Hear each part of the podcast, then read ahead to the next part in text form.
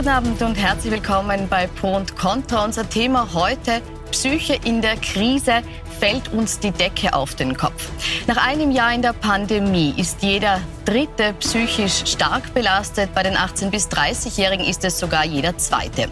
Folgt jetzt auf die Corona-Krise die psychische Krise?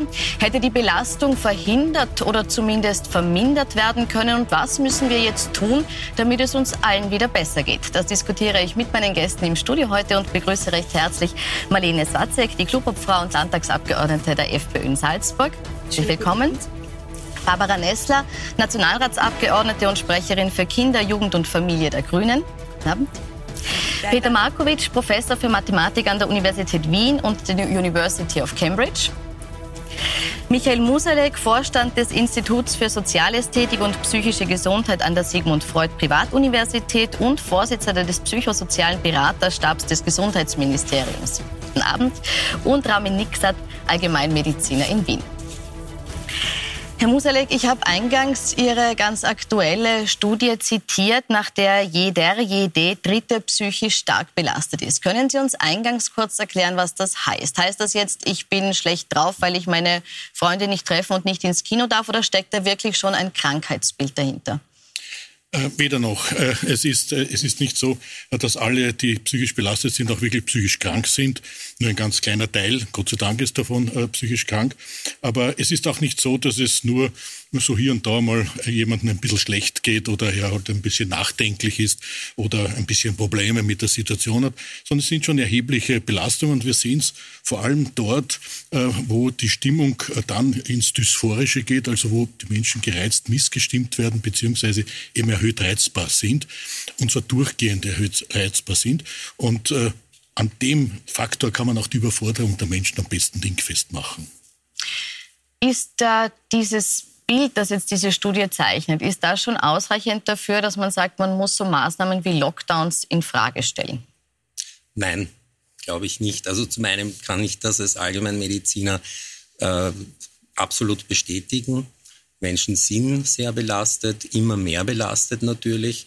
Es ist so, ich habe das auch so ein bisschen miterlebt. Im ersten Lockdown zum Beispiel hatte das sogar noch einen gewissen Reiz. Ja, man hatte sehr viel Zeit. Die Leute haben angefangen, Brot zu backen und Bücher zu lesen, die da auf der, auf der Liste schon standen seit vielen Jahren. Und jetzt ist es äh, so etwas, was ich immer bezeichne als reizlose Monotonie. Ja, es hat einfach keinen Reiz mehr, irgendwie nur in der Arbeit zu sein oder nur zu Hause zu sein oder eben nur zu Hause zu sein, wenn man arbeitslos oder in Kurzarbeit ist. Ähm, ich persönlich bin, was, äh, was Lockdown betrifft, sicher eher ein Hardliner. Ich glaube, es ist, äh, obwohl es uns alle wahnsinnig belastet, äh, einfach notwendig. Und außerdem mein Eindruck über dieses Jahr, ich meine, da wurde ja dann auch immer wieder geöffnet, ist, das ist es nicht, was, was den Leuten dann Auftrieb gibt. Also wenn sie jetzt zum Beispiel ein paar Monate äh, einkaufen gehen können oder äh, ins ähm, oder essen gehen können, deswegen geht es ihnen nicht deutlich besser. Es lenkt sie vielleicht ein bisschen mehr ab. Aber mein Eindruck in den Gesprächen mit den Patientinnen war immer, das, was die Leute wirklich mürbe macht, ist diese Ungewissheit und diese Unsicherheit. Ja? Mhm. Wie lange geht das noch? Wann hört das auf? Was ist danach? Werde ich meinen Job noch haben? Ja? Wie schaut's mit der Wirtschaft aus? Äh, wirkt jetzt die Impfung? Wirkt sie nicht? Ich glaube, das macht die Leute, das belastet sie viel mehr, als ob jetzt die Geschäfte offen sind oder nicht. Frau Salzig, Sie finden aber sehr wohl, dass Öffnen jetzt eine wichtige Maßnahme wäre, um dem entgegenzusteuern. Warum? Ja, also allgemein habe ich ein bisschen das Gefühl, dass wir vor lauter Starren auf Kennzahlen und Inzidenzen ganz drauf vergessen, was sich da draußen abspielt. Und ich halte es für ein bisschen zynisch zu sagen, also da fehlt der Reiz, wenn man jetzt in Kurzarbeit ist oder arbeitslos zu Hause ist. Da geht es schon darum, dass äh, sich diese Menschen Gedanken machen und Sorgen haben, wie sie überhaupt nur übers Monat drüber habe kommen, wie sie die Kredite bedienen können. Zukunft habe ich auch erwähnt. Ich glaube ja. auch, dass es jetzt weniger äh, der Lockdown ist. Natürlich, da tut das Seine auch dazu. Aber man muss sich schon einmal überlegen, was das mit jungen Menschen macht, wenn man jetzt von heute auf morgen die Schulen wieder zusperrt, wenn man jungen Menschen teilweise, und das ist auch passiert, an Schulen einredet, äh, wenn sie sich also auf die Art nicht halten an die Maßnahmen und in die Schule kommen, dann sind sie schuld, wenn äh, Oma und Opa diese Krankheit bekommen und am Ende sterben müssen. All diese Dinge sind passiert. Was macht es mit jungen Menschen? Was macht es aktuell mit jungen Menschen, dass sie dreimal in der Woche testen müssen und vor jedem Test eigentlich immer die Sorge haben, na bin ich positiv, weil dann werde ich nach Hause geschickt, die Eltern zu Hause eigentlich immer vom Telefon sitzen, kommt jetzt der Anruf, ist mein Kind positiv. All diese Szenarien tun ja auch einiges zum äh, psychischen Zustand unserer Jugend. Das ist ja nicht nur der Lockdown alleine, sondern die gesamten Begleiterscheinungen. Ja, aber es glaube, ist ja ein Faktum. Das haben wir, das haben wir unterschätzt. Es ist ja ein Faktum, dass Oma und Opa sterben können. In, das in ist ja so und passiert ja, aber das ja reden Sie jetzt bitte acht, Achtjährigen, nicht, oder wie? bitte reden Sie Achtjährigen ein, äh, dass Sie dafür verantwortlich sind, dass wenn Sie sich mit Ihren Freunden treffen, weil Sie es einfach nicht mehr aushalten, in Ihrer Entwicklung nicht vorankommen, weil jungen Menschen, das sind kleine junge Menschen, äh, der Freundeskreis fehlt und dann reden wir ihnen ein, na, aber wenn ihr euch nicht dran haltet und nicht daheim bleibt und mit niemandem äh, quasi, wenn ihr das nicht einhält, dann seid ihr schuld, dass ihr irgendjemanden umbringt. Was macht denn das mit jungen Menschen? Was machen wir Marke Markovic, muten wir den Kindern zu viel zu? mit der Testverpflichtung, mit dem, dass wir sie zu Hause halten, weil eben in der Schule eine Infektionsgefahr ist? Das ist eine sehr gute Frage. Ich möchte mal zuerst sagen, ich bin hier als, als Mathematiker, also ich bin Mathematiker und ich bin nicht äh, Experte in psychosozialen äh, Wissenschaften, aber das unterscheidet mich ja von einigen Anwesen, Anwesenden hier auch nicht. Äh, ich, ich, bin wahrscheinlich eher hier, um die Lockdown-Politik äh, zu kommentieren oder zu erweitern äh, oder zu kritisieren und möchte sagen, also äh, es gibt es gibt keine Alternative zu Lockdowns. Wir haben keine. Okay, und wer das leugnet, ist ein Wissenschaftsleugner, ein klassischer Covid-Negationist. Und wir, ich muss Ihnen sagen, heute haben wir 10.000 Tote erreicht und, und, und das, ich sage jetzt brutal, dieses leere politische Gefasel von wir dürfen nicht Lockdowns machen, weil dann alle geschädigt werden und so weiter das ist eigentlich heutzutage nicht mehr erträglich. So einfach ist die Welt. Wir müssen es machen. Wir haben keine Wahl. Wir haben schwere Folgerungen psychosozialer Komponente zu bekämpfen. Es gibt, es gibt keine Alternative. Na, es gibt als, keine Alternative. Sagen Sie mir eine wissenschaftliche Studie, die irgendeine plausible das Alternative wieder. Sie reden von wissenschaftlichen Studien, Zahlen, aber da geht es um Menschen. Und ich rede auch darum, dass es beispielsweise skandinavische Länder gibt, die einen anderen Weg Schauen Sie Schweden an. Schauen Sie Schweden heute an. Entschuldigung, ich habe dieses schwedische Beispiel. Ich kann das nicht mehr hören, muss ich sagen. Das ist zu Tode kommentiert worden.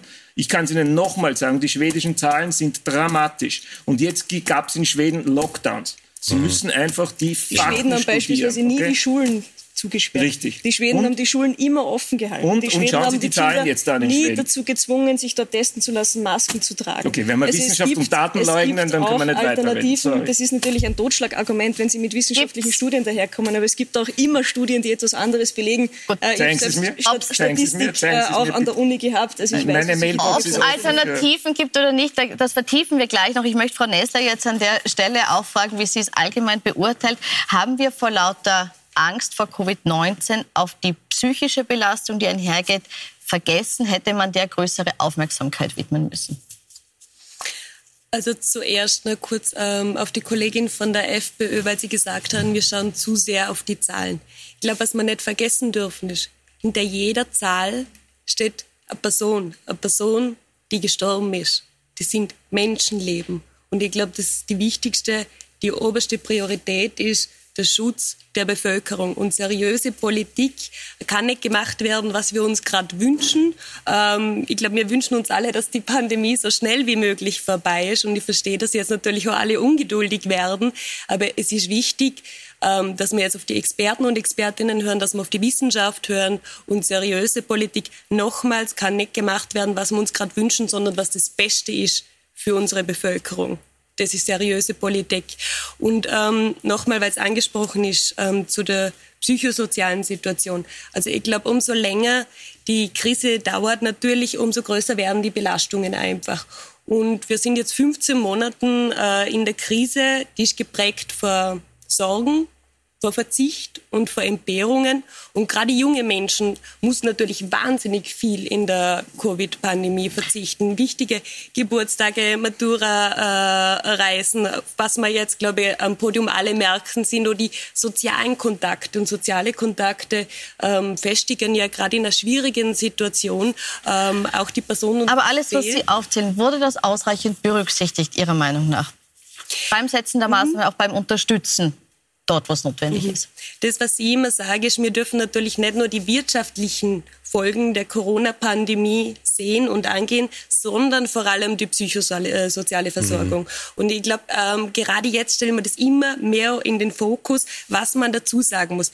Die Corona-Pandemie ist wie ein Vergrößerungsglas, das schon bestehende mhm. Probleme, schon seit Jahrzehnten bestehende Probleme radikal aufdeckt. Und das sehen wir jetzt gerade im Bereich der psychosozialen Versorgung, vor allem äh, was unsere jungen Menschen anbelangt. Wenn es um kassenfinanzierte Psychotherapieplätze geht, ähm, wenn es um die ähm, wenn es um die Plätze in der psychiatrischen äh, Krankenhäuser geht. Und wenn es vor allem, und das ist, glaube ich, wichtig zu betonen, wenn es um die Tabuisierung von psychischen Erkrankungen geht. Weil man muss sich schon fragen, warum da nicht so viel weitergegangen ist, weil einfach zu wenig einfach in der Gesellschaft darüber gesprochen wird. Da sprechen glaub, wir, wir jetzt mit Herrn Musalek darüber. ganz kurz, und ich glaube, wir müssen die Krise auch nützen, dass wir endlich dieses Schweigen aufbrechen und dass man einfach hergeht und sagt, es ist genau genauso wie ein Knochenbruch oder ein Kreuzbandriss ist es, man muss sich nicht schämen für eine psychische äh, Erkrankung. Und es wird immer wieder mit einer Schwäche in der Gesellschaft Deshalb reden wir heute drüber, Herr Musalek, und deshalb würde ich von Ihnen gern wissen, was kann man tun und wen trifft es auch im Moment am härtesten? Also es trifft, es trifft uns alle. Und wir sehen ja auch hier, äh, die Nerven liegen gleich blank. Äh, wenn man unterschiedlicher Meinung ist, dann geht äh, gleich alles emotional in die Höhe. Und das ist so ein typisches Zeichen einer Krise. Also es trifft uns alle, aber es trifft natürlich psychisch Kranke, die vorher schon krank gewesen sind, besonders stark. Es trifft natürlich auch Menschen, die Beziehungskrisen gehabt haben, ganz besonders stark, äh, die also quasi die Beziehung gerade noch geschafft haben. Und dann kommt äh, eben äh, all, kommen all diese Maßnahmen dazu, die schon notwendig sind. Da bin ich ganz bei Ihnen. Es gibt leider keine wirklichen Alternativen dazu. Wir müssen uns aber, denke ich, noch mehr Gedanken machen, wie können wir den Menschen hier helfen, ja. dass sie einfach mit diesen Maßnahmen besser fertig äh, werden. Und äh, es trifft äh, natürlich vor allem auch Menschen, die in schwierigen Lebenssituationen sich befinden. Und wir haben es ja auch bei dieser Studie gesehen, es sind vor allem Frauen, die ganz besonders betroffen sind durch die Mehrfachbelastung. Und wenn man sich jetzt vorstellt, äh, eine, Familie, äh, die äh, im Homeschooling und im Homeoffice ist und vielleicht noch jemanden pflegen muss und das Ganze vielleicht auf 250 Quadratmeter Wohnung ist, dann geht das relativ gut. Dann kann man das irgendwie ganz gut meistern. Wenn das Ganze sich auf 70 Quadratmeter abspielt, dann schaut es schon ganz anders aus. Und da liegt das wirkliche Problem äh, drinnen. Also wenn wir diese Maßnahmen setzen, dann müssen wir auch Alternativen finden. Und eine Alternative war ja, äh, dass man die Schulen trotzdem offen gelassen hat, mit dem Wissen, dass das natürlich hochproblematisch ist. Wir alle haben gewusst, dass es hochproblematisch ist, aber die Nebenwirkungen wären einfach viel zu stark gewesen, wenn man das nicht offen gelassen hätte. Und so müssen wir uns letztlich Schritt für Schritt eben weiter äh, handeln. Was uns nichts bringt, ist einfach das Negieren einer Krise. Denn wenn wir ja. die Krise negieren, dann können wir nichts dagegen machen. Frau Nessa, jetzt gerade äh, wurden die Frauen angesprochen. Das muss Sie als Grüne ja äh, auch massiv stören, was da passiert, nämlich genau dieses Zurückfallen in eine Rolle, die wir eigentlich schon lange hinter uns gelassen hat. Man weiß, Frauen haben Stunden reduziert, um sich um die Kinder kümmern zu können. Es ist mehr Teilzeit gearbeitet worden. Hätten Sie da als Grüne nicht auch stärker gegensteuern müssen und sich auch da Maßnahmen überlegen müssen, damit man das verhindert? Ähm, also es steht sicher außer Frage, dass Frauen in dieser Krise gerade doppelte und dreifache Arbeit leisten müssen. Und das, ähm, ich glaube, da sieht man gerade mal äh, wieder, wie ich vorher angesprochen habe, dass die Krise ganz viel an die Oberfläche bringt wo seit äh, Jahrzehnten einfach schon ein Problem ist. Und da sind wir beim großen Thema Kinderbetreuung. Da sind wir bei der Hausarbeit. Das sind Arbeiten, die als selbstverständlich ähm, angesehen werden und da sind, kommen immer wieder Frauen ungefragt zum Handkuss. Und ich glaube, da sehen wir, dass wir eine große Baustelle haben. Weil es ist nicht okay, dass es als selbstverständlich und als natürlich angesehen wird, dass die Frau für die Care-Arbeit, also für die unbezahlte Arbeit ähm, zuständig ist. Und es ist auch nicht okay, dass zum Beispiel Frauen gerade in systemrelevanten Jobs sind, aber trotzdem noch weniger verdienen. Sie sagen, es ist nicht okay, jetzt wirklich ein Konzept, um dagegen zu arbeiten. Haben Sie jetzt zumindest nicht vorgelegt, Frau Swatzek, haben Sie sich da Gedanken gemacht, wie man das verbessern könnte, die Situation der Frauen jetzt? Also ich würde zuallererst einmal sagen, dass man mal Danke sagen muss. Nicht äh, gleich einmal sagen, na Wahnsinn, die fallen alle da jetzt in veraltete Rollen zurück. Was man in dieser Krise jetzt auch ganz deutlich sieht, ist, dass wenn der Staat auslässt, dann äh, müssen halt Mama und Papa wieder ran. Das, glaube ich, hat man im letzten Jahr äh, ganz deutlich gesehen. Das haben die Familien auch großartig gemeistert. Aber irgendwann ist man halt da auch einmal am Ende der Fahnenstange angelangt. Und deswegen reagiere ich tatsächlich allergisch, wenn mir ein Mathematiker erklärt, das ist alternativlos, äh, dass sich Familien, die auch noch einen Job äh, haben sollen, vielleicht in Kurzarbeit sind äh, und irgendwo schauen müssen, wie sie über die Runden kommen, den Kredit bedienen äh, können, dann auch noch zwei Kinder vielleicht im Homeoffice zu Hause beim Distance Learning haben und dann soll das alles alternativlos sein und so auf die Art, naja, das werden die schon einmal schaffen. Ja, das sagt ein Privilegierter, aber dann haben sie vielleicht keine Ahnung, was äh, das Gros der österreichischen Bevölkerung da schultert ich sage mal so, dieses Problem, dass das nicht wertgeschätzt wird, auch was Frauen zu Hause leisten, aber es ist jetzt ganz egal, ob das die Mutter leistet oder der Vater leistet, ja, das ist ein Problem in dieser Gesellschaft. Aber ich sage mal, äh, wir haben da immer wieder auch gefordert, warum wertschätzt man diese Arbeit denn nicht auch äh, über monetäre Abgleichungen?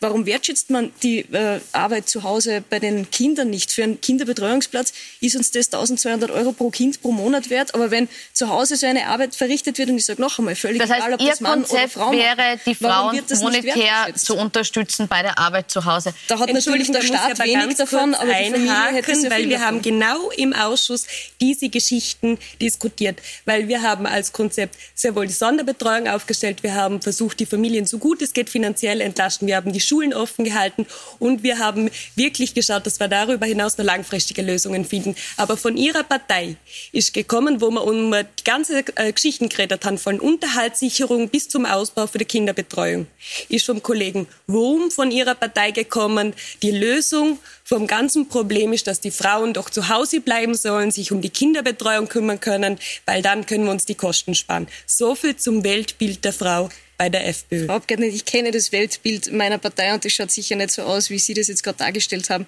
Aber ich habe es gerade erklärt. habe ich es mit geht Ihrer um die- Partei im Ausschuss es geht geführt um die und das war stärkere wirklich, äh, Wertschätzung von Familien. Äh, Es geht um die stärkere Wertschätzung und auch Honorierung der Arbeit, die dort geleistet wird. Ich weiß, der Staat hat nichts davon, wenn wir das Geld direkt den Familien geben würden, äh, weil da fließen keine Steuern zurück und und und, ist mir alles klar. Aber es wäre höchst an der Zeit, auch einmal darüber nachzudenken, ob das nicht vielleicht besser investiert wäre, wenn man es den Familien direkt gibt, als dass ich äh, Fremdbetreuungsplätze finanziere, wo dann der eine äh, Partner, der eine Elternteil vielleicht arbeiten geht, damit er überhaupt den Fremdbetreuungsplatz finanzieren kann. Also das kann auch Naja, nicht aber die der Weisheit Lösung ist natürlich sein. nicht, dass die Frauen zu Aber Hause diese- bleiben, das wissen wir Nein, nein, natürlich. weder- weder und zur finanziellen noch, Situation muss ich schon dazu andere. sagen, dass wir gerade in der Krise mit dem. Familienzuschuss, den wir im Herbst gemacht haben, mit dem Familienhärtefall vor, der wir immer wieder verlängert haben. Jetzt haben wir ein Familienpaket geschnürt mit 178 Millionen, der vor allem jenen Frauen zu ähm, quasi zukommen. Ähm, Entschuldigung, jetzt habe ich den Faden verloren, der vor allem für jene Frauen ist, die besonders unter der Krise gelitten haben. Und das dürfen wir auch nicht ganz vergessen, das sind die Alleinerziehende. Weil 32 Prozent aller El äh, Einelternhaushalte, und das sind vorrangig Frauen, sind vom Armut betroffen. Und ich glaube, da ist es ganz wichtig, dass wir darauf schauen, dass sie nicht in die Armutsfalle fallen, weil wir wissen, dass der soziale Aufstieg in Österreich traditionell wahnsinnig mühsam ist und es vier Generationen bedarf, um aus der Krise wieder aus der Armutsfalle wieder herauszukommen. Und in dieser Krise droht massiv, dass sie in die Armutsfalle kommen. Und ich glaube, wir dürfen und können uns ähm, keine weitere Person in der Armut leisten. Und im Gegenteil, wir müssen schauen, dass wir langfristige Lösungen finden. Bleiben wir ganz kurz, weil es jetzt schon unterstützen. Angesprochen war, bei den Plänen, die vorgelegt wurden. Jetzt hat heute ÖVP-Ministerin Susanne Raab äh, den Familienbericht präsentiert, äh, hat darin auch gesagt oder in ihrer Pressekonferenz gesagt, dass schon die Öffnungen am 17. Mai jetzt ausreichen würden, um die Familien zu entlasten. Man hat ja wenig gehört eben von den psychischen Erkrankungen, man hat nichts gehört von der gestiegenen Gewalt gegen Familien. Sie haben den Ansatz, äh, den sie da präsentiert hat, trotzdem gelobt. Hätten Sie sich nicht trotzdem auch mehr erwartet, um eben hier gegenzusteuern, gegen die Probleme, die wir heute ja eigentlich diskutieren? Also wir sind ja schon seit Monaten im Krisenmanagement und ich bin wahnsinnig froh, dass unser äh, neuer Gesundheitsminister, der Herr Mückstein, auch ganz klar heute im Plenum gesagt haben, dass wir sowas wie Psychotherapie auf Krankenschein brauchen. Das ist eine wichtige Forderung, dass man Da komme ich gleich dazu. Ich jetzt noch kurz bei der Frau Raab, ob Sie von der Familien- und Frauenministerin Ja. Susanne Raab mehr erwartet hätten oder ob Sie sagen, das ist ausreichend, was sie heute Also- an Plan vorgelegt hat. Grundsätzlich die Öffnungen natürlich entlasten sie die Öffnungen. Ähm, wir haben ja geschaut, dass die außerschulische Jugendarbeit geöffnet wird, damit eben sich junge Menschen wieder im Musikverein oder im Fußballverein oder in Jugendzentren treffen können, weil die Begegnung, die soziale Interaktion wahnsinnig wichtig ist. Ich glaube, im Familienbereich braucht es noch ganz, ganz viel. Also wir sind da sicher nicht am Ende angekommen, sondern ähm, gerade die Krise hat uns, glaube ich, äh, gezeigt, wo die Mängel im System sind und an denen werden wir ganz sicher massiv dran arbeiten. Herr Nix hat jetzt zwar schon angesprochen, äh, junge Menschen sind stark betroffen, Frauen sind stark betroffen. Ist das das, was Sie auch in Ihrer Praxis wahrnehmen oder zeichnet sich da auch ein anderes, ein breiteres Bild womöglich ab? Nein, nein, das ist auch genau mein Bild. Ja, es sind natürlich alle sehr belastet. Äh, aber auf alle Fälle äh, junge Leute, ja, weil also ich, da sind natürlich die Zukunftsängste und finanziellen Ängste besonders groß. Ähm, und dann natürlich für, für ganz junge, also für Jugendliche ist es natürlich auch, äh, ist es, fällt natürlich wahnsinnig viel weg. Ich habe das ähm, selber lange, ich habe selber keine Kinder und deswegen konnte ich es selber lange nicht nachvollziehen, was es ist. Und dann habe ich eben in Gesprächen mit äh, Kolleginnen von der Kinderpsychiatrie, äh, Kinderpsychotherapie und so weiter dann eigentlich verstanden, was es ist. Für Kinder und Jugendliche ist es einfach eine unglaublich lange Zeit. Und eine äh, Freundin hat mir zum Beispiel erzählt, ihr, ihr, ihr, fünfjähriges Kind hat zu ihr gesagt, Mama, ich kann mich gar nicht mehr erinnern, wie es vor Corona war. Das heißt, für, ein, für uns ja, äh, Erwachsene ist, ist ein Jahr schon in so einer Krise schon wahnsinnig lang. Aber für ein Kind ist das eine Ewigkeit. Und äh, wo natürlich auch viele Entwicklungsschritte, die über das Soziale gerade bei Jugendlichen äh, gehen, nicht gemacht werden können oder, oder unzureichend gemacht werden. Herr Musolek, ist diese jetzt gerade angesprochene ganz, ganz junge Gruppe, also diese wirklich Kindergartenkinder und vielleicht auch Volksschulkinder, ist das eine Gruppe, die man jetzt gerade auch wenn es um psychische Probleme oder, oder Ängste geht, äh, ausklammert, zu wenig beachtet, weil man zu sehr auf die Jugendlichen schaut und vielleicht auch gar nicht so auf die, die es doch nicht artikulieren können, worum es gerade geht? Ich denke nicht. Ich denke nicht, äh, auch in unseren äh, Fachdiskussionen äh, spielen die Kinder eine sehr große Rolle und sie sind eigentlich auch im öffentlichen Diskurs immer wieder vorgekommen. Vielleicht nicht ganz so viel, wie wir es alle gerne hätten. Äh, natürlich hat man sich mehr mit der Schule auseinandergesetzt. Aber eine Gruppe, die man ganz vergessen hat und die auch Jugendliche sind, äh, sind die ab 15, ab 16. Wir rechnen ja Jugendliche bis 25 ungefähr. Äh, das ist natürlich auch eine, eine Hausnummer mehr oder weniger, denn die Natur weiß ja von unseren Zahlenspielen nichts, aber so ungefähr in dieser Größenordnung äh, sind wir äh, ganz besonders auch vulnerabel, auch im sozialen Bereich noch äh, vulnerabel. Also ich spreche hier die Lehrlinge an, ich spreche hier die Studenten an, die Studierenden an. Man hat sich wenig Gedanken darüber gemacht, dass Universitäten die ganze Zeit äh, gesperrt mhm. sind äh, und hat gesagt, na, die können ja jetzt auslernen, das wird schon ganz gut gehen. Ich selbst mache ja auch Vorlesungen an der Universität und weiß, wie schwierig äh, das ist, äh, äh, mit diesem Medium wirklich äh, die Studierenden zu erreichen. Also diese Gruppe, denke ich, haben wir ein bisschen vergessen und da sollten wir auch noch nachbessern. Das heißt aber nicht, dass wir uns jetzt nicht mehr um die ganz Jungen und um die Kindergartenkinder kümmern und auch um die Volksschule kümmern. Wir brauchen es für alle, aber vor allem auch für diese Gruppe. Sie haben jetzt Schüler, Studenten vor allem auch angesprochen, Herr Markovic, auf die Studenten bezogen. Das ist ein Umfeld, das Sie auch sehr gut kennen. Ist das eines, das viel zu wenig betrachtet wird? Weil die sind ja tatsächlich schon am längsten eigentlich von ihrer Bildungsstätte, auch von ihrem sozialen Umfeld getrennt. Ja, ich glaube mal, dass die, also was wir gelernt haben aus der Krise ist, dass wir in verschiedene Sachen investieren müssen, wie zum Beispiel in die digitale Infrastruktur. Das trifft auf die Schulen zu äh, in ganz großem Maße äh, vernachlässigt äh, zum Quadrat, würde ich sagen. Es trifft auch auf die Universitäten zu, äh, vielleicht in, in, geringerem Maße. Ähm, ich glaube, dass die Studenten äh, aus der ganzen Sache wesentlich besser aussteigen als, äh, sagen wir mal, 5 bis 15-Jährige. hier ist ein großes Nachhol, ein großer Nachholbedarf und äh, was mich zum Beispiel besonders erschüttert, ist wie im letzten Sommer, wo eigentlich jeder wusste, was kommen wird im Herbst, äh, wie aber da die Zeit völlig verblasen wurde, um die Infrastruktur an den Schulen für, für, für, für Homeschooling zu schaffen. Und bitte eine wichtige Sache möchte ich nur sagen. Wir reden von den Kindern, wir reden von den Frauen und das ist richtig und das ist wichtig. Äh, ein weiteres Problem sind die Alten. Mhm. Äh, die, die, die Infrastruktur in den Altersheimen war katastrophal. Äh, die Leute sind vereinsamt, äh, den Leuten geht's, den Alten in den Altersheimen geht es psychisch schlecht, äh, Isolationsprobleme, psychische Probleme en masse. ich denke, hier müsste man wesentlich, wesentlich investieren. Und da muss ich Ihnen sagen, das ist ein Unterschied zu Schweden, weil die haben das vorher getan. In Österreich war das kein Thema. Ja? Und äh, ich glaube, das sind die Bereiche, äh, die wir angreifen müssen und da, müsst, und da muss der Staat ganz viel Geld in die Hand nehmen. Es reicht nicht nur das Geld in die Wirtschaft zu stecken, wo man relativ schnell einen Output sieht, sondern das Geld muss in diese Punkte, äh, digitale Infrastruktur, äh, psychosoziale Betreuung, äh, in, für die jugendlichen Kinder und in den Altersheimen eingesetzt. Also bei den alten Menschen äh, haben Sie sicher recht, in den, in den Pflegeheimen, äh, in diesen Einrichtungen, da haben wir einen extremen Nachholbedarf. Äh, und äh, viele der Probleme, die jetzt aufgetaucht sind, sind einfach äh, schon Probleme, die vorher schon bestanden haben und die wir jetzt letztlich besonders sichtbar gemacht haben. Was nicht stimmt, ist, dass ältere Menschen, die nicht in Pflegeheimen sind, mit dieser Krise schlecht umgehen können. da sind wir eigentlich auch ganz verwundert über die empirischen Daten gewesen, dass die relativ gut damit umgehen können, auch auch mit der sozialen Isolation, dort hätten wir am ehesten Probleme äh, gesehen, aber die können eigentlich ganz gut damit umgehen. Und dort, wo ich nicht ganz Ihrer Meinung bin, ist bei den Studierenden. Denn natürlich, wenn man es rein vom Wissenserwerb her sieht, dann haben Sie natürlich ganz recht. Gar keine Frage, das kann man digital genauso gut machen.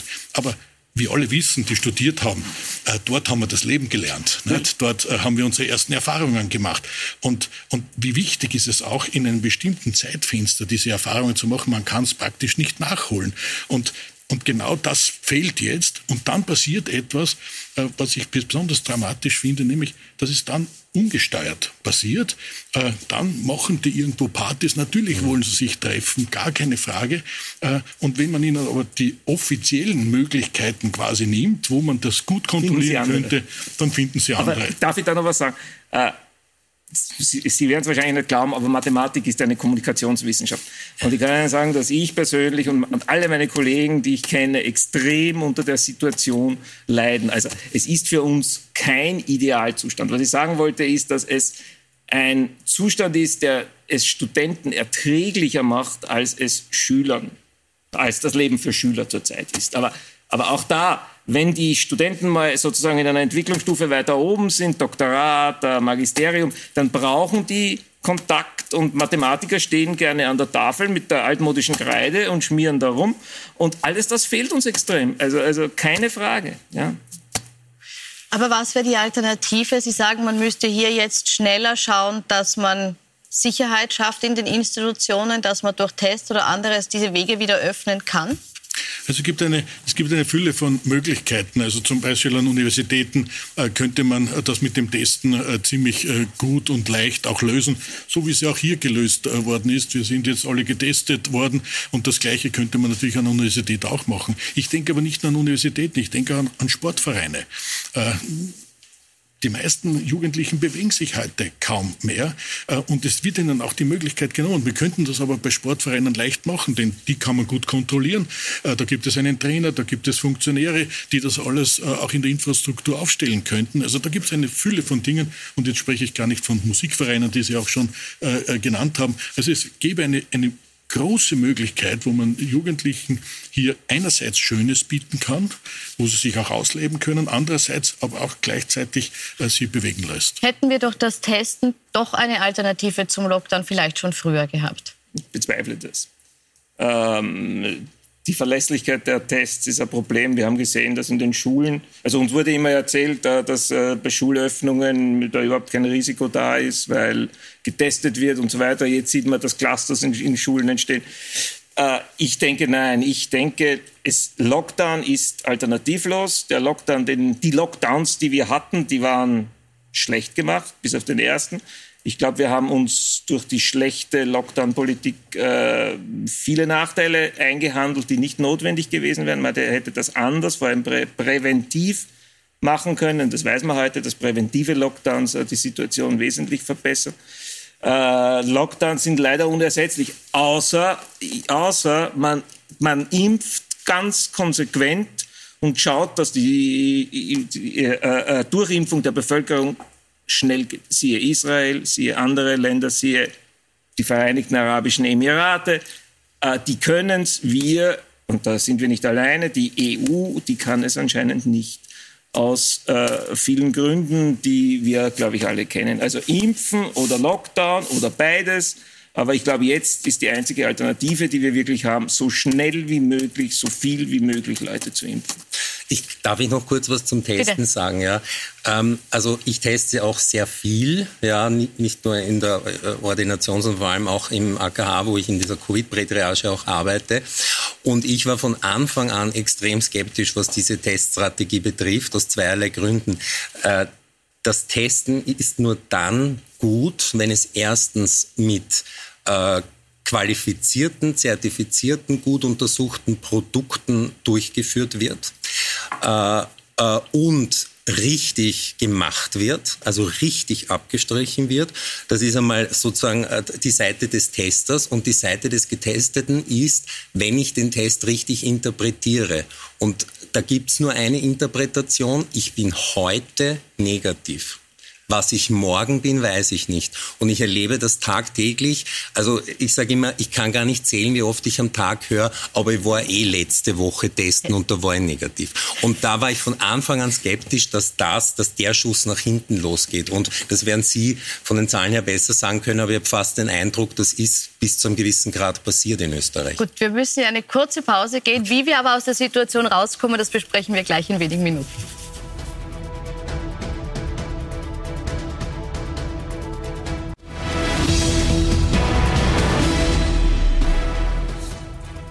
Willkommen zurück bei Pro und Contra, wo wir uns heute mit der Psyche in der Krise beschäftigen. Und zuletzt ist es gerade darum gegangen, ob es Alternativen zum Lockdown gegeben hätte, ob wir schon früher öffnen hätten können mit der richtigen Teststrategie. Herr Nix hat Sie haben gesagt, Sie misstrauen den Tests bis zu einem gewissen Grad, weil äh, zum einen man sich darauf verlässt, negativ zu sein, länger als man es dürfte und zum ja. zweiten, weil die Tests nicht immer richtig durchgeführt werden. Und Sie vermuten auch, dass das mit ein Grund ist, weshalb wir diese dritte Welle jetzt erlebt haben in der der Form, wie wir es erlebt haben, weil wir ja die Schulen geöffnet haben mit den Tests, dann aber die Zahlen rasant nach oben gegangen sind. War die Teststrategie mit den Tests, mit denen wir sie durchgeführt haben, doch nicht die richtige? Würden Sie das auch so bilanzieren? Nein, würde ich nicht. Ich glaube, es ist wichtig, dass wir testen und zwar, dass wir möglichst viel äh, testen, gerade um Clusterbildungen etc. natürlich ähm, einzudämmen. Ich glaube, es braucht zwei Sachen jetzt. Das eine ist impfen, impfen, impfen, weil das ist unser Weg ähm, raus aus der Pandemie hin zu einer Normalität.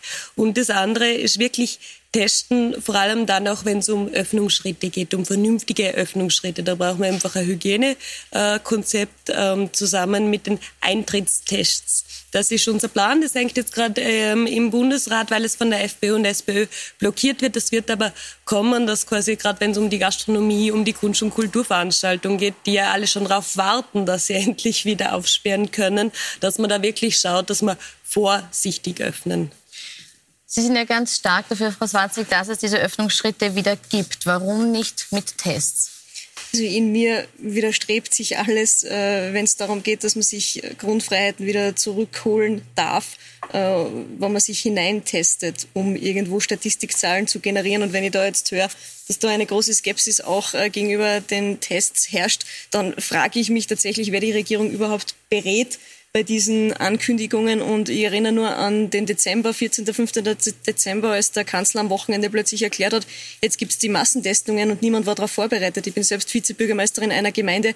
Niemand wusste, was da kommt und niemand wusste, wie man das organisatorisch jetzt äh, quasi von einem Tag auf den anderen abwickeln soll. Das war eine reine PR-Ankündigung. Und das ist auch ein bisschen meine Kritik an dieser Bundesregierung, dass alles, was sich gut anhört, wird einmal äh, salopp ausgeschneuzt, sage ich jetzt einmal. Aber kommen wir wird geschaut, welche Reaktionen sprechen jetzt über kommen, die Tests im, im Aber es bleibt nichts über.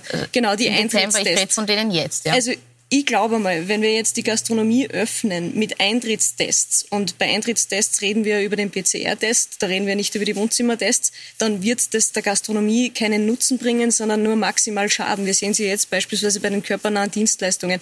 Da hat es zu Beginn den Run gegeben, weil man heute halt schon Monate ersehnt äh, hat seinen Friseur und äh, jetzt, wenn man mit denen redet, äh, ist die große Flaute da, weil es diese Laufkundschaft nicht mehr gibt, diese spontanen Besuche nicht mehr gibt. Und es gibt, und das darf man nicht unterschätzen, nach wie vor auch in der Bevölkerung viele Menschen, die halt äh, keine Gaudi dran haben, wenn sie jeden zweiten Tag testen gehen müssen. Ich glaube, eine Gaudi hat niemand damit. Naja, ja, ja, aber es ist, hat niemand es ist, aber es ist ein gewisses, aber man muss in der Gastronomie es ist ein gewisses Hemmnis. Und in der Gastronomie, und äh, da bin ich mir sicher, wird das der Nobelgastronomie nutzen, weil man da einen Essensbesuch planen kann. Aber die spontanen Gastronomiebesuche, die werden ziemlich stark reduziert werden. Im Endeffekt äh, fehlt dann das Argument weg, warum man die staatlich subventionieren soll weiterhin und ihnen helfen soll, weil sie können ja öffnen.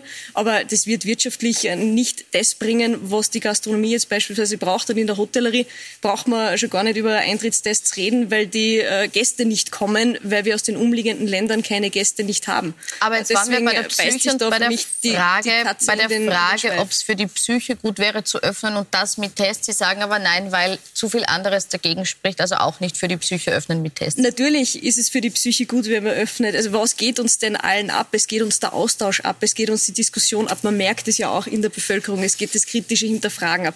Das ist, ist alles etwas, was uns irrsinnig fehlt. Aber es gibt Hygienekonzepte in der Gastronomie. Es hat ja auch funktioniert letzten Sommer. Es hat ja auch in den Herbst hinein funktioniert. Die Salzburger Festspiele beispielsweise, ich glaube, Sie wissen, wie das abläuft. Da hat die Gastronomie bis spät in die Nacht offen gehabt. Da hat es nicht einen Cluster gegeben. Warum geht das jetzt nicht, wo wir ja scheinbar äh, schon am Ende der Pandemie sind? Das erzählt uns ja die Bundesregierung auch permanent und wo wir ja schon fast schon wieder draußen sind. Warum geht es jetzt plötzlich nicht?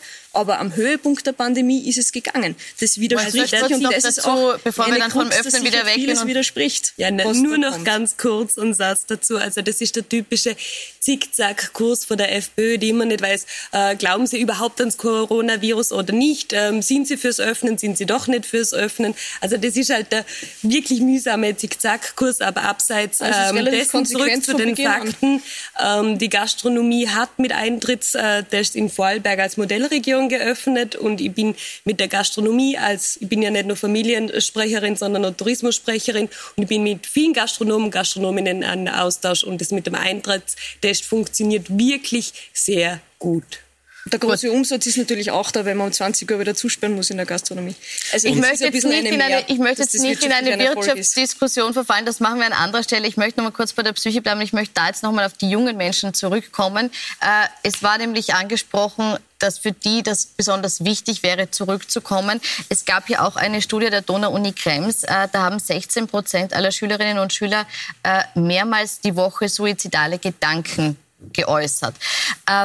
Jetzt äh, ist meine Frage, muss man diese Alarmsignale nicht trotzdem anerkennen, akzeptieren und sich Wege überlegen, obwohl sie jetzt kritisch sind den Tests gegenüber, wie man einen Schulbetrieb wieder not, äh, möglich machen kann?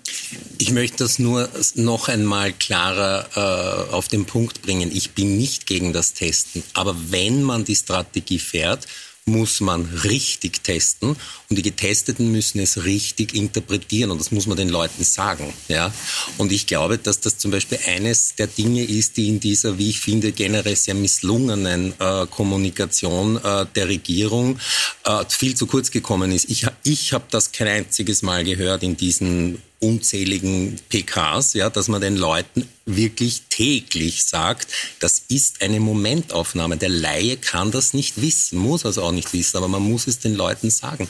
Das heißt, wenn ich richtig teste mit guten Produkten, wo es Studien gibt, dass die wirklich aussagekräftig sind und der Getestete weiß, dass das heute eine Momentaufnahme ist, bin ich absolut fürs Testen, aber nicht so, wie es passiert. Und zum Beispiel, wenn man weiß von der Wissenschaft, dass diese Nasenbohrtests bei den asymptomatischen zu 40 Prozent nur anschlagen, da kann ich eine Münze werfen, weil da habe ich 50 Prozent Chance, dass ich die richtige Diagnose habe. Dass man, also, und wenn man das schon weiß, warum setzt man sie ein? Das warum setzt man sie ein? Warum nicht PCR-Tests, so wie es jetzt in Wien flächendeckend verfügbar ist? Warum nicht PCR-Tests für alle Schüler? Mhm. Ähm, also zurück zu Ihrer ursprünglichen Frage, bevor wir schon wieder ins, ins Dashen und Öffnungsschritte ähm, abdriften. Also wir haben geschaut, dass quasi der Schulbetrieb ähm, dann natürlich sichere Schule möglich ist, indem wir immer wieder testen. Und es funktioniert wirklich sehr gut. Wir kriegen da wahnsinnig gute Rückmeldung und ähm, die jungen Menschen sind da sehr dahinter. Ähm, zu Ihrer ursprünglichen Frage, zu wie geht es unserer ähm, Nein, ich würde jetzt gern ganz kurz, weil das, die ursprüngliche Frage mhm. hat Herr Nixert noch nicht beantwortet. Ich wollte für ihn nur kurz wissen, damit ja. wir das Testthema abschließen können, ähm, weil das ist ein wichtiger äh, mhm. Punkt, dass die Schule sicher wird.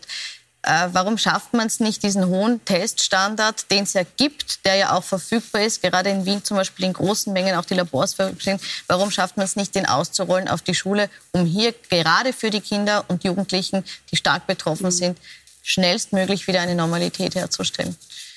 Also das machen wir ja, in, in, indem wir quasi in der Schule äh, laufen, testen. Das ist natürlich einerseits Sicherheit für die Kinder, natürlich andererseits Sicherheit für die äh, Lehrpersonen. Natürlich im Nachhinein Krisenmanagement ähm, gibt sicher Fehler, sind sicher passiert.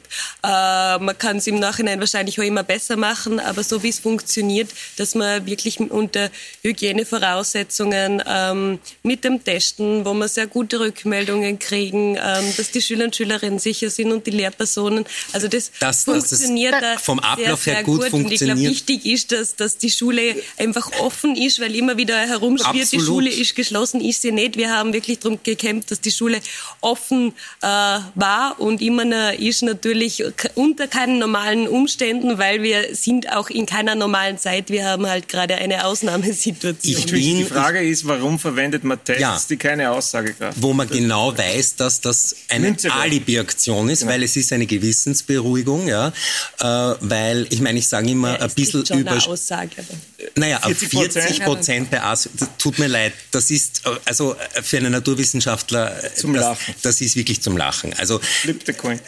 Gut, da Darf muss ich jetzt vielleicht auch ganz kurz sagen, argumentiert wurde es ja unter anderem damit, dass man gesagt hat, vielleicht jetzt nicht jeder einzelne Test stimmt, über die Masse kriegt man aber trotzdem mehr raus, als wenn man gar nichts tut. Ähm, die Frage, bitte, ja, kurz, kurze Anmerkung dazu. Äh, ja, wenn man nicht testet, ist ungefähr so, wie wenn Sie in Ihren Ferrari steigen und mit 250 ungebremst an die Mauer fahren. Also das können Sie sich aussuchen. Ähm, wenn Sie sagen, dass das nicht Spaß ist, jeden zweiten Tag testen, richtig, es ist überhaupt nicht Spaß testen. Leider Gottes, in dieser Zeit haben wir alle recht wenig Spaß. Äh, bleibt uns nichts anderes über, müssen wir durch. Ja. Genau. Herr Musalek, ich möchte jetzt noch mal auf die Jungen zurückkommen. Ich versuche es noch einmal. Äh, man hört in den Medien ja oft schon äh, die Lost Generation, die wir da heranziehen. Eine Generation, die eben äh, weg ist von dem Umfeld, das sie kannte, äh, die hier ja, lang wegbleiben muss. Sie sind ja, ich habe es eingangs gesagt, auch der Beiratsvorsitzende des psychosozialen Beratungsstabs im Gesundheitsministerium. Ihnen war das ja bewusst oder Sie haben es ja länger schon untersucht, was sich da äh, bei der Psyche bei den jungen Menschen abspielt. Wurden Ihre Vorschläge, wie man da entgegenwirken kann, zu wenig gehört oder gibt es da jetzt auch keine Vorschläge, die man unterbreiten kann? Muss man einfach sagen, okay, jetzt ist die Pandemie, wir müssen das so hinnehmen, wie es ist? Also der Beraterstab äh, ist ja äh, ein, eine relativ junge äh, Entwicklung, die, den gibt es erst seit einigen wenigen Wochen. Und wir haben diese Vorschläge, das erste Thema, das wir uns gestellt haben, war auch das Thema Jugend, eben von Kindesalter bis zum 25. Lebensjahr. Wir haben andere Schwerpunktthemen wie das, das Thema der alten Menschen, wir haben auch das Thema der Arbeitswelt natürlich gehabt, aber haben die alle etwas zurückgestellt, die anderen Themen, und haben das als erstes Thema bearbeitet, haben das auch äh, Minister Anschober vorgelegt, äh, der das auch äh, aufgenommen hat und auch sein Team mit aufgenommen hat. Und jetzt ist halt der Wechsel gekommen, also ich bin guter Dinge. Aber was steht da konkret drinnen? Welche Vorschläge oder welche Aktionen würden Sie sich da wünschen? Also worum es geht, ist zum Ersten, dass man versucht mit allen Mitteln, wenn es irgendwie möglich ist, äh, die Schule offen zu halten. Äh, auch dann, wenn hier ein gewisses Gefahrenpotenzial vorhanden ist. Es wird aber nicht reichen, dass wir einfach nur testen für die Jugendlichen oder dass wir auf das Impfen warten, weil bei den Jugendlichen wird das sehr, sehr, sehr spät erst sein, sondern es braucht eine, eine Fülle von anderen Maßnahmen. Es braucht zum Beispiel die Maßnahmen, dass sie auch wieder eine Tagesstruktur haben. Das, das Homeschooling ist ein immenses Problem für die allermeisten, nicht nur, weil weil sie auf engen Raum zusammen sind, sondern weil sie einfach keine Tagesstruktur haben. Äh, sie brauchen Bewegung. Äh, sie brauchen auch äh, Sozialkontakte. Und leider ist es zu einer fatalen Verwechslung gekommen zwischen körperlicher Distanz und sozialer Distanz. Es ist dauernd von Social Distancing gesprochen worden, dass wir überhaupt nicht brauchen. Ganz im Gegenteil, wir brauchen soziale Nähe in einer, in einer Krise. Wir brauchen ein Physical Distancing. Das brauchen wir. Aber wir können ja auch hier wunderbar miteinander kommunizieren. Und übrigens, wenn wir noch lächeln, dann können wir sofort, wie wunderbar das funktioniert, alle fangen sofort zu lächeln an. Ja. Es ist ansteckend, ne? man fühlt sich gleich wohler und das kann man über die große Distanz leicht äh, machen. Also es gibt eine Fülle von Möglichkeiten, das ist nicht die einzige äh, Form übrigens, die, wie gesagt, uns jetzt alle zum Lächeln anfangen müssen, aber äh, es ist etwas, was auch mit dazu gehört. Ganz wesentlich, denke ich, sind aber eben Aktivitäten, sportliche Aktivitäten, äh, sind auch kulturelle Aktivitäten für, für Jugendliche. Also da hat es eine, einen ganzen Forderungskatalog hingegeben, bis hin natürlich auch, äh, das sind ja alles Präventionsmaßnahmen, äh, um eben psychische Krankheit zu verhindern, bis hin aber auch zu diesen äh, Vorschlägen, einfach hier auch das Versorgungssystem einfach zu intensivieren. Denn da wissen wir, und das ist kein Problem äh, der Covid-Zeit, sondern das ist ein Problem, das über viele, viele Jahre leider sich aufgestaut hat, äh, dass wir hier einfach viel zu wenig Behandlungseinrichtungen haben, vor allem flächendeckend nicht Behandlungseinrichtungen ja. haben. Also es ist eine Fülle von, von Maßnahmen sind hier angedacht, sind auch schon zu Papier gebracht, sind auch quasi schon in Bearbeitung. Und äh, was mir besonders gut gefallen hat äh, an, an den Ankündigungen äh, des, des neuen Gesundheitsministers äh, war, dass er sagt, äh, es geht jetzt nicht nur darum, um die Vergangenheitsbewältigung, denn auch wir haben uns jetzt sehr viel mit der Be Vergangenheit beschäftigt. Da ist natürlich sicher einiges nicht optimal gelaufen, aus welchen Gründen auch immer. Wir müssen in die Zukunft schauen. Denn das kommt leider auf uns zu, also dass am 15. Mai das Problem vorbei ist. Da kann ich mit Sicherheit sagen, mhm. das wird es nicht sein. Mhm. Äh, da wird es hoffentlich zu einer Entlastung kommen. Wir alle hoffen darauf. Äh, wir alle hoffen darauf, dass äh, hier schrittweise Öffnungen passieren können. Aber es wird uns das Problem noch relativ lang beschäftigen und daher müssen wir all diese Maßnahmen noch umsetzen. Ein großes Maßnahmenpaket ist angedacht, ist geplant. Gehen Sie davon aus, dass hier noch einmal der Geldhahn kräftig aufgedreht wird, gerade für diesen Bereich auch? Mhm.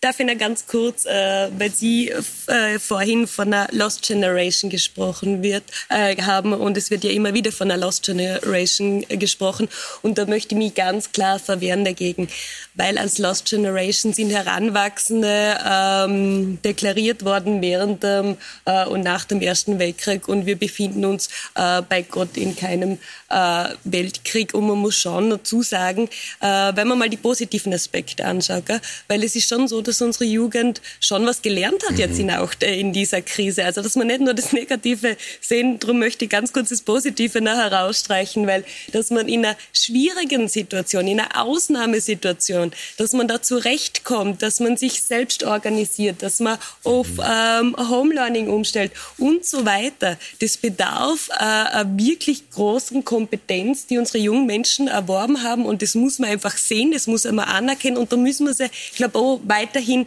unterstützen. Und jetzt zur Budgetfrage.